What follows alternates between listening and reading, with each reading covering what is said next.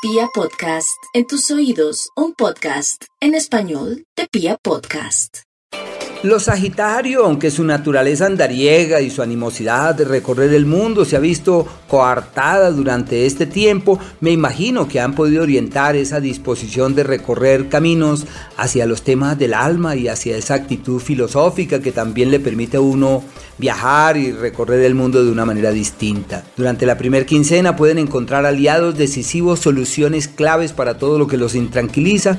y en la segunda quincena deben medir atentamente cada decisión, ser cautos, es un ciclo de contratiempos, de embates, de eventualidades, así que deben llevar las cosas serena y cuidadosamente. Es un periodo en el que las oportunidades de cambio y las nuevas alternativas que surgen hay que mirarlas con desdén y con cierta cautela, porque no precisamente las decisiones que se tomen llevan hacia los mejores destinos. La salud, de mucho cuidado, tres astros en el eje de los malestares físicos que requieren de toda su atención.